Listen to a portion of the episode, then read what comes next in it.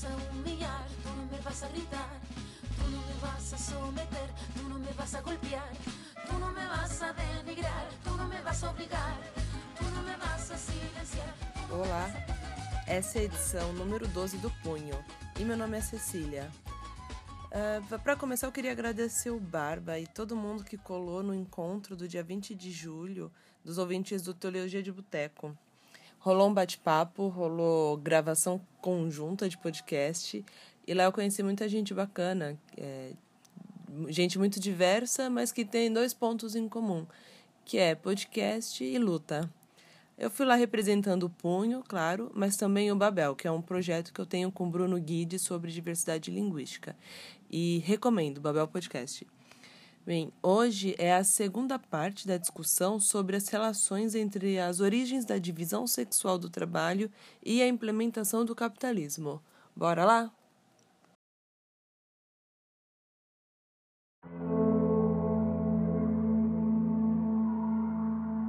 Bem, a gente falou no episódio 11 sobre esse processo dos cercamentos das terras e da descoletivização da reprodução da força de trabalho, né?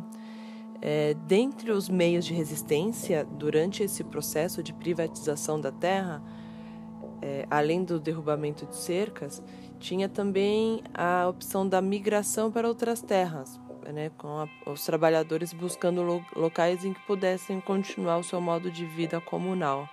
Só que esse processo era muito mais perigoso para as mulheres, tanto as que estavam grávidas ou com crianças de colo, né, como pela própria condição de vulnerabilidade à violência masculina que elas colocavam quando iam para as estradas.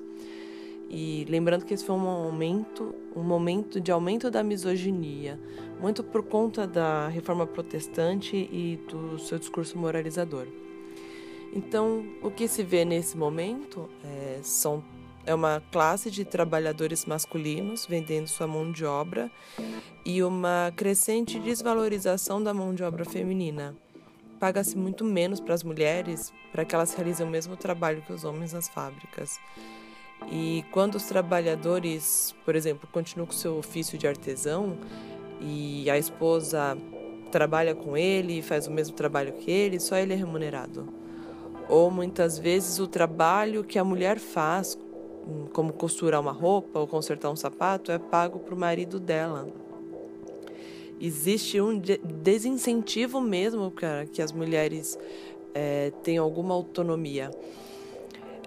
É, pouco depois, inclusive, começou a ocorrer uma grande perseguição às prostitutas, chegando ao ponto de certos países, é, certas regiões, proibirem a prostituição, prendendo as mulheres e assim, tudo isso está muito imbricado com o processo de caça às bruxas, no qual eu não vou me aprofundar aqui, mas é, isso é um, um esses são exemplos de como a caça às bruxas não é, uma, um, não é fruto de um fanatismo religioso, de uma loucura coletiva, mas ela é calcada em questões econômicas também e de interesses ao Estado e ao capital. E bem, sem meios de sobreviver autonomamente, as mulheres acabam foram ficando cada vez mais confinadas ao trabalho reprodutivo. E retomando que a gente já viu aqui muitas vezes, que trabalho reprodutivo é aquele responsável pela reprodução da força de trabalho, ou seja, o trabalho doméstico, de criação dos filhos, do cuidado dos idosos, o trabalho afetivo, o trabalho sexual. É, já vimos vários exemplos aqui nos episódios anteriores. E também essa desvalorização do trabalho reprodutivo se baseia nessa associação de que é só o trabalho reprodutivo, ao gerar uma mercadoria, um serviço, é que seria criador de valor. Essa desvalorização é estratégica para o Estado e para o capital, que então ele se abstém de se responsabilizar ou pagar por ele. E então a reprodução do trabalhador deixa de ser vista como trabalho. E esses últimos pontos a gente vê no próximo episódio. E antes de finalizar, eu queria só deixar um convite aqui. No dia 3 de agosto, tem oficina realizada pelo coletivo Sicorex chamada Repensar o Trabalho Reprodutivo Hoje, com parceria, em parceria com a Fundação Rosa Luxemburgo e dessa vez com o apoio e o espaço do Instituto Federal de Guarulhos. Como sempre, a oficina é gratuita, só basta se inscrever no site. E eu vou deixar o link aqui na descrição do episódio.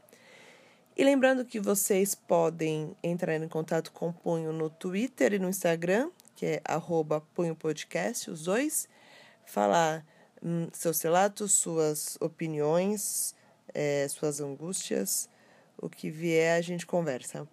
E até o próximo episódio. Tchau, tchau.